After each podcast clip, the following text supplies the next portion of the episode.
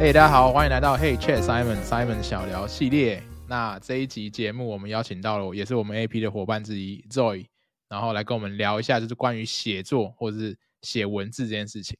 好，那我们就直接请 Zoe 来跟大家打声招呼，自我介绍一下。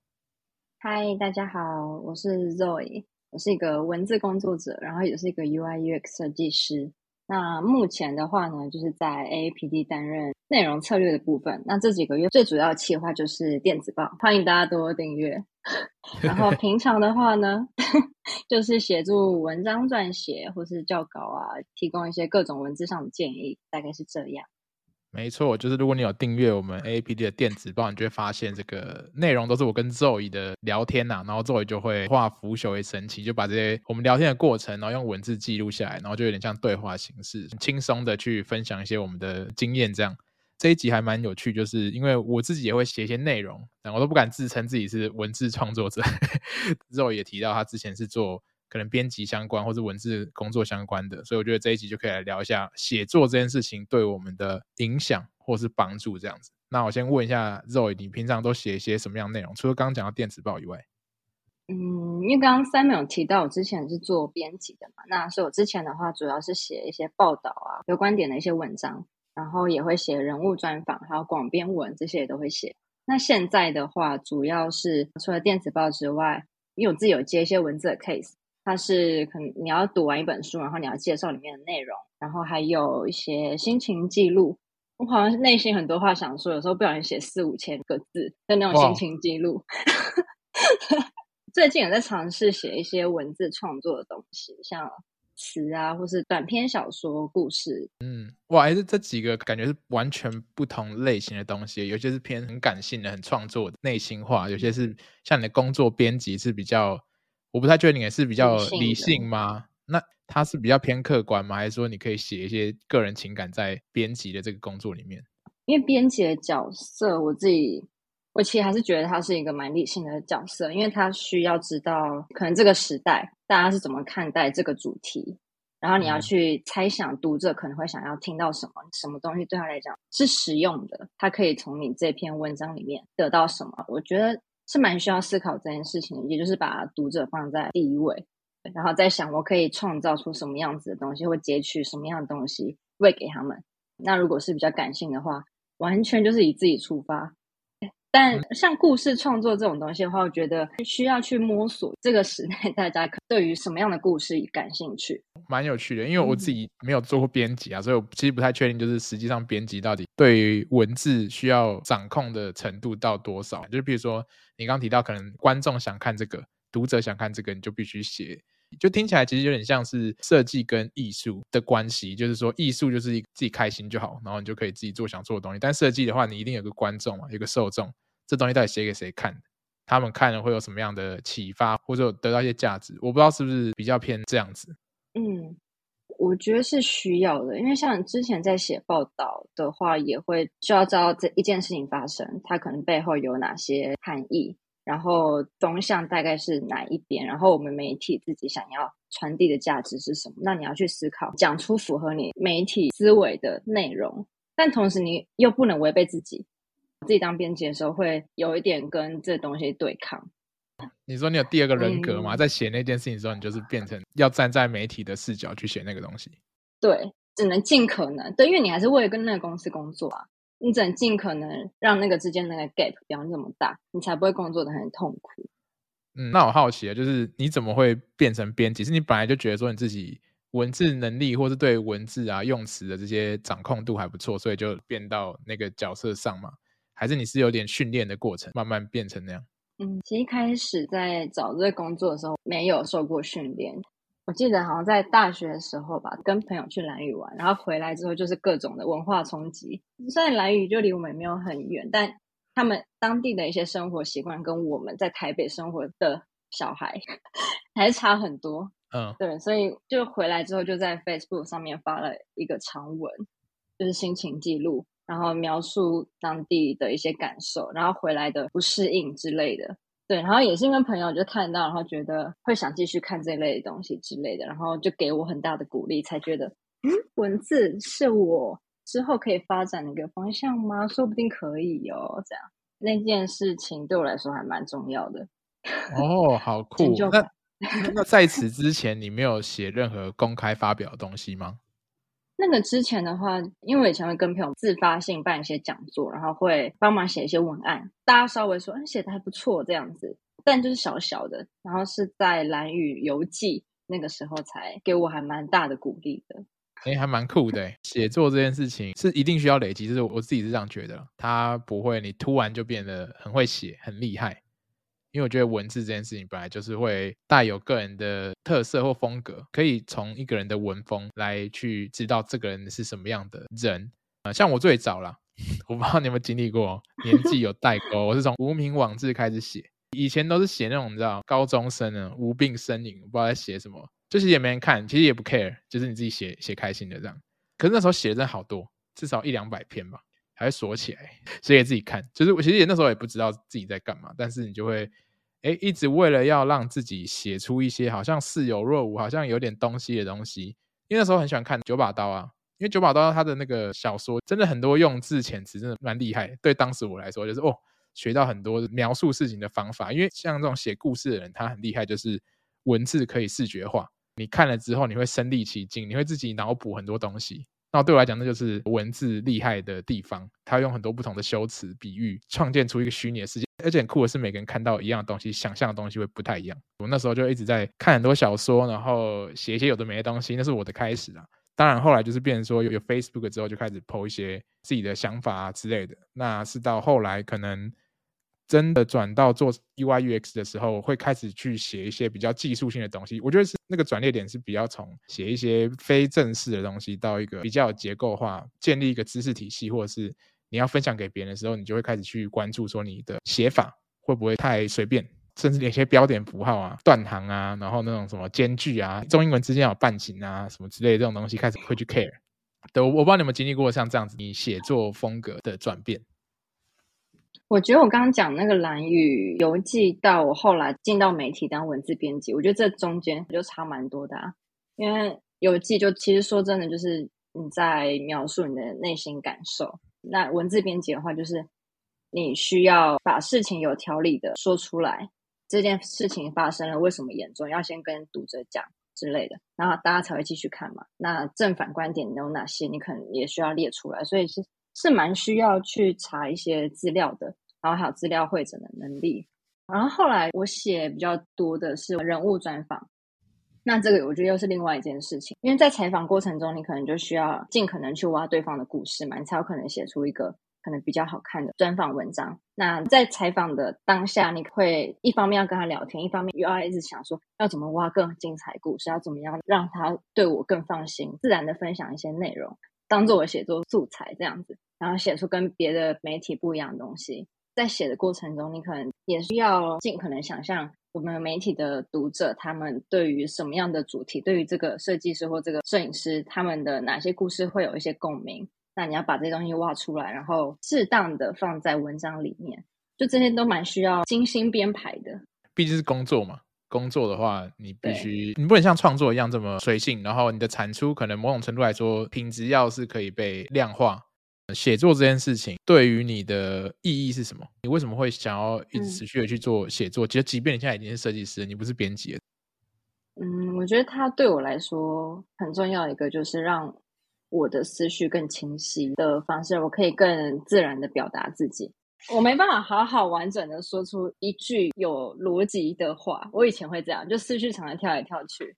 然后后来是因为受过比较完整的训练，然后才开始有办法能够好好的跟男朋友吵架。哦，这样吗？等下等下，吵吵吵架不用逻辑吧？吵架就直接要啊，然后说服对方为什么我的感受是成立的。为 为什么我的想法是正确的之类的？哦，我以 为应用在应用在那个关系里面，我觉得很吃香。OK OK OK，我我我我怕讲错话，算了，我不讲。我本来想说 吵架是不需要逻辑的，就先道歉就对了，就是男生的、哦、的的，的视角这样。欸、我我好像不是这一派的哎、哦，所以你是这样子的吗？我我没办法，就是你知道啊，这个有点我要有理才有办法道歉。OK OK，了解。对，反正训练逻辑是一个写作很重要的一个好处。就是说让你去组织化、去沉淀一下思路。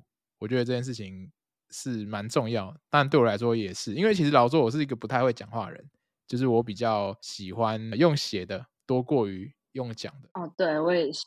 你也是吗？对啊，有些话我可能会讲不出口，但我写得出来，就是我敢讲这件事情。但其实我我不一定用讲的，我是有办法叙述的这么清楚。尤其是说写字这件事情，对我来讲，好处在于我每一个字我写出来，其实是是我思考过好多次，可能在我脑中已经思考过呃三四种版本，我应该这样写那样写，反复调整之后产出的结果。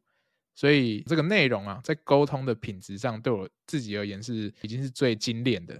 像我讲话，可能有时候我觉得是有点快，就是我嘴巴会比我的脑筋动还快，所以就变成说，有时候我一讲完我就后悔了。我觉得说，哦，我刚那句应该可以再讲的更好一点，或是用词更精确一点。但是写作不会有这个问题，你就是写到好，修到好，你再发出去，然后你就会觉得 OK。没有人知道你花了多久时间，对吧？然后我是觉得 这是一个我喜欢写作的原因。我可以就是打一打，然后再删掉，再重打，然后再换一个词，再换个讲法。我其实写作都是这样的一个过程，对我来讲是比较自在的。我也算是这样。以前在没有认真在写作的时候，我会很容易卡顿。我不会像你可能不小心说太快，或是说出后悔的。嗯、我反而是想太久，想太慢，我不知道怎么组织我脑中的所有感觉跟我的价值观。但是对我以前来说是非常非常困难的。那另外一个，我觉得写作。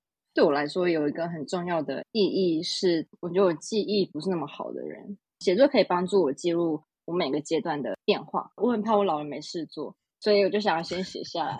大家老了都没事做，大把的时间。我不知道，我特别害怕这件事，怕我老了之后没有朋友啊，没有什么，没有工作什么的，嗯，所以就可以有大把时间去回忆我以前的时光。哦，这个点蛮特别，但我觉得真的是这样。就像我现在写到现在，从我最早开始写。就是撇除一些那种高中时候写的、啊，就是比较正式的文章，可能从二零一六开始，现在二零二三嘛，那应该也有七年多的时间，真的有在认真去记录个人的经验啊，或者是说一些比较多工作的心得啦。你会发现说自己的成长是看得见的，就因为你去回顾嘛，你之前写的东西，你就会发现哦，原来那时候我是这样想的。那我现在很明确，我已经脱离了那个当时会这样子去思考的一个阶段。我现在思考的方式更成熟也好，或者说思考的面向更广了。但如果你今天没有做这个记录，你可能只能用感受去判定啊，不能有一个证据在那里说，OK，我原来以前是这样想的，我现在不是。对，所以我觉得这个对我来讲也完全知道你在讲什么。哦，你也是这样，嗯、我自己也会这样。应该是，我平常看到一些可能书里面或是网络上看到一些我蛮喜欢的句子的时候，我会写下来。然后，但我大概一两年会回去就整理我的笔记本。当我觉得我已经完全内化的东西的时候，我会可能把那页撕掉，或是把那一段划掉，就是。Oh. OK，用这种方式让自己感到自己有在成长，就不会对人生这么焦虑。对，类似吧，跟你刚刚讲的蛮像的。OK，我是不会把它撕掉，因为我我没有写。那你会怎么烧掉？哦，你没有写下来。呃，我没有写，我看到好看的东西哦。我其实比较少去做笔记，这讲起来有点尴尬。好的东西我一直看，我反而会喜欢看两三次。我是视觉派，我可能看影片比较 talks，嗯，就是人家演讲或什么之类的。好的演讲会看好多次。然后会看到把它记起来为止，我可能是这种做法。记写的东西也不会这么长，一直去看啊。我就是久久看一次。我觉得那个东西需要时间去酝酿，就你可能过一两年、两三年再看的时候，会比较有感觉，你会知道那个差异在哪。因为老实说，我写的东西还是比较偏个人体验、个人经验为主，只是刚好这些经验对一些人有帮助。所以我得到的一些肯定，不全然是说我写的东西什么用字很厉害或很艰涩，因为反正我现在写法是已经有点不太一样。我以前会喜欢写那种人家看不懂的东西，卖弄词汇，你懂吗？但那个词汇它可能没有在讲到点上，可能那个词汇可能是很高级的一些修辞，就是明明就可以不用那样讲。所以我现在其实用词都尽量比较白话，比较直白。我就取决于你写作的目的啊，因为我就是写给越多人看得懂越好。我讲的某一段东西对他来讲有很大的启发或是共鸣，那这个东西跟你那个词汇写的多精美是其实没什么关系。那我好奇就是 Zoe 你自己在写作的时候，你会去公开你的作品，让一些不认识你的人更了解你，还是你其实比较喜欢是偏记录写一些你自己的心里的想法？嗯，我觉得看内容哎、欸，因为像每一两个月也会写一个，就是跟工作有关的一些形式记录，然后也是写在四五千个字，然后里面就会有一些会直接讲人名的这种，会直接抱怨的。真假的、啊？公开吗？就是没有，这没有公开，这不能公开，因为很多时候就只是当下你自己无法去处理一些东西，所以就没有必要公开。那如果是像有这个感觉已经一阵子，然后我现在终于有时机可以把它好好的写下来，然后去梳理这里面发生的事情，那我就会放到公开平台上面。故事创作的话，我最近就是虽然我一直觉得我自己没有写很好，但还是需要练习。让自己不要觉得说一定要把东西做得很完美才放到网络上去。我觉得想要对抗这个心魔，透过这个去鞭策自己可以持续的产出，因为你持续练习，哪一天一定会进步的。所以现在来练习这件事情，这心态蛮好的啊。其实我跟你比较像，就是 OK，我今天就是写，先不要去想说，哎，这东西到底会不会有人看？但我们自己心里的那个最低标准还是要过。可是不会想说要追求完美这样，然后对我来讲，我现在写作的动力都是哦，反正就记录嘛，就像你讲的，老了可以看 这这种心态在写，所以你的包袱或得失心，这种想法，我没有想到你这么远啊，说什么老了很无聊这件事情，我只是想说，OK，三五年后回来看，对，我的时间轴比较短一点，对，可是一样概念，就是就是回顾看自己以前的想法跟现在是不是有所不同这样，对，所以我就觉得心理压力没那么大，得失心也不会这么重。对，因为你刚刚讲到，就是不用害怕别人就是会不会觉得你写不好这件事情，我也有尽量在克服这件事情。因为以前就会看一些你的你发的东西的赞数啊什么的，那现在就是尽可能不要理会这件事情。发在限动的时候，大家的 like 数是怎么样？以前可能会在意，然后现在觉得这个真的是会让自己就是无法前进，对，它是一个阻碍，就尽可能就不要理会这件事情。嗯对，透过写作这件事情，训练自己的心性，有点像这样。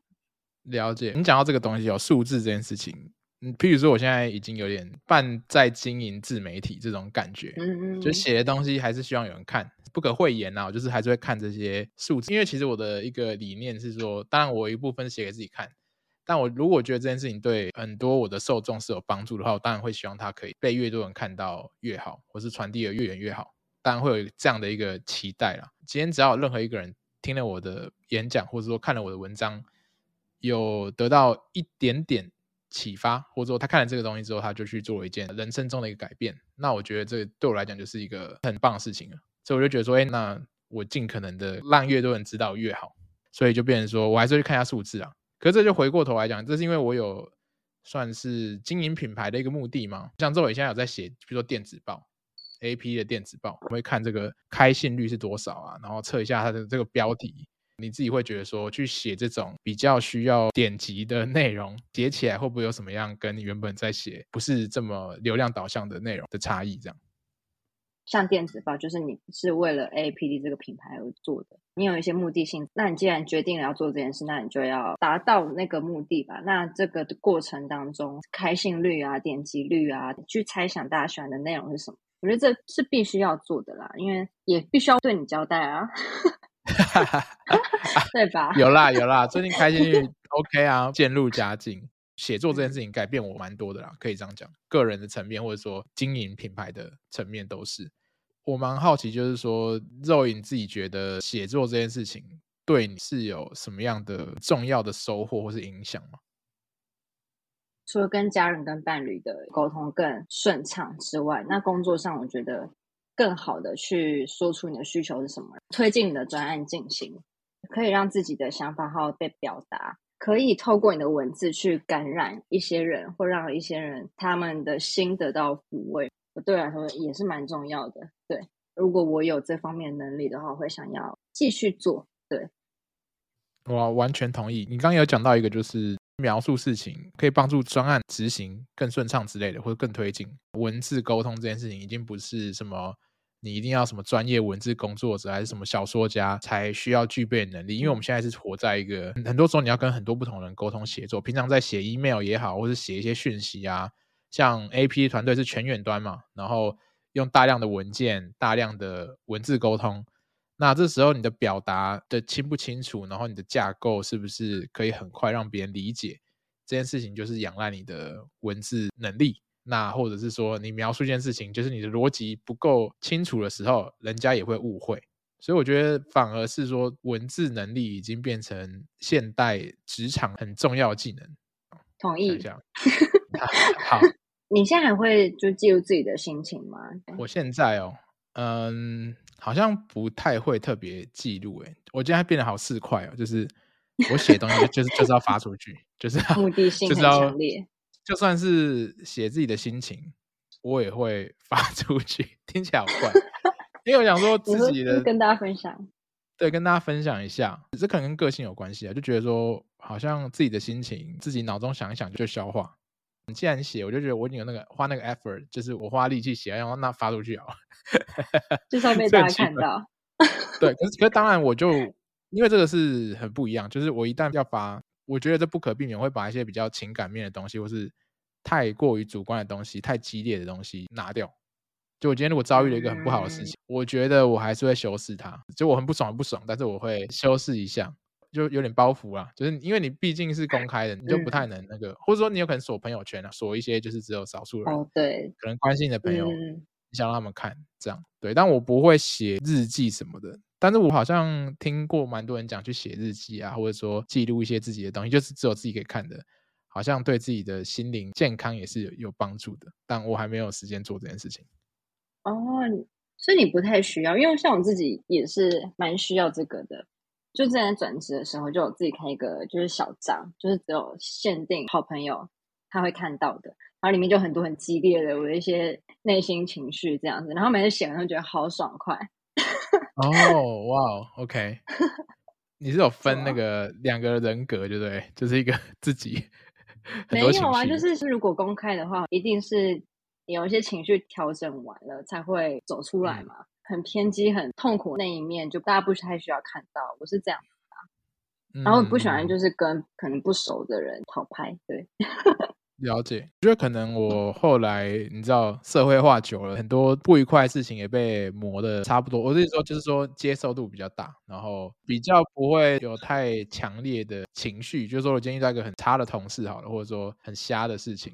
我反而就是去说服自己，说换个角度去思考，为什么他会做这件事情，然后他动机是什么？人本身就是这样吗？还是说其实我们是有一些理解上的差异？我会以这个解决问题的角度去思考，所以这件事情就比较不会太往心里去，然后所以就是说情绪可能就不会有这么大的波动。当然有时候还是会有了，不可能人是一定有情绪的，只是抒发的管道的话，我可能就是。去看个搞笑影片啊，还是耍废，看一些电影什么的去抒发，就比较不是透过写文字。所以写文字，我觉得我的写文字对我来讲的作用跟你的可能稍微不太一样。就是如果我今天情绪要出口的话，我可能不是写字，我可能做别的事情这样。嗯，听起来真蛮不一样的。所以你可以看搞笑影片，可能就情绪就这样过去了。真羡慕。有啊。我最近找到的方式是直接睡觉。哦哦，当然了，睡觉最快最爽，直接直接睡。那个十五分钟起来海阔天空。哦，这么快吗？我以为说睡一整个晚上，十五分钟就好了，也太快了。十五分钟好像是科学上就是还蛮有效率的一个午睡时间。好，我下次来试试看。那最后我们这边有个观众的 Q&A，我们要来回答一下观众的留言。他说目前就是我身兼 UI 还有 PM。没有办法专心还有深入的在某一个职位去做那个职位的工作内容，所以有点茫然呐、啊。那是不是要专精一个领域，对长期的职涯发展比较好？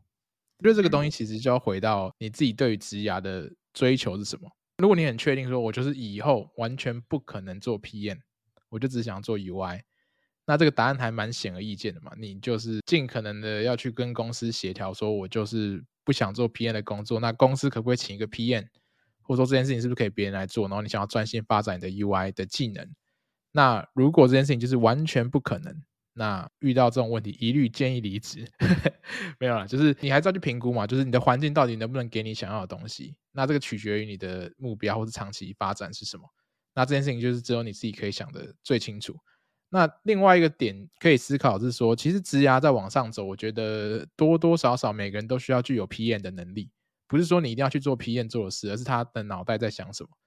因为我觉得做 UI、UX 啊这些东西都是产品的一部分嘛，所以如果你可以了解产品管理的话，对于你在做设计其实也是更有帮助的。只是说你学到什么程度了。那如果你觉得身为一个设计师的角色，你 PM 相关的知识大概已经差不多了，那你是不是就应该可以回头去把你可能 UI 设计的部分再做更多的补强。这个其实没有一定啊，说是不是要专精一个领域啊？其实就是我刚刚提到，你自己的职涯是怎么样去思考的，其实是比较重要的。对，那我觉得也有那种很全能的，就是你什么工作都可以做，那他一样可以找到适合他的地方。就是我觉得很多公司它并不是说定义的这个职位的工作内容就是很固定的，就是有时候是看你可以做什么，然后他给你这样的职位，那只要你做得开心，有什么不可以？我是这样觉得。对，但是前提是你自己想清楚你自己喜欢什么，不喜欢什么，再去反推说你的职涯要再往哪边前进。这样，我觉得知道自己。要往哪边发展是所有问题的根源，但偏偏这件事很难想清楚。你是必须要经历，比如说他是现在身兼 UI 跟 PM，他就是要做过之后才知道，哦，原来这两个工作在做什么，然后他不喜欢什么，他喜欢什么，没错，没错，没有捷径啊，我觉得。没错，请去听我们平常的单集，没有快捷键，就是鼓励大家要经历过，然后去真的知道自己想要什么。然后你可以做出对你自己最好的选择，也没有说你一定要永远就是选择一定要怎么样，你可以切换跑道啊，换新的职位尝试啊。其实人生嘛，各种可能性都有。对啊，重要的就是你必须在当中还可以享受，你可以享受其中，这件事很难。那我们今天就聊到这边，非常感谢 Zoe，我们今天就聊了很多写作的不同面向，甚至最后聊到连那心灵层面。我觉得其实蛮棒的，这件事情对我们的意义是稍微不太一样的，所以我觉得还蛮开心，今天可以跟 Zoe 聊到写字这一块。那我们就下一集节目再见喽，大家拜拜。谢谢 Simon，拜拜。拜。